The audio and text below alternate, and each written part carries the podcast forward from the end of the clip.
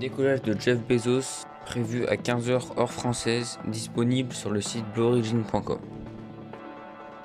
Un test de SpaceX est annoncé avec le booster Super Heavy. Information bonus. Premières images du télescope Hubble d'après son redémarrage maintenant disponible. Toutes les sources dans la barre d'infos, informez-vous bien.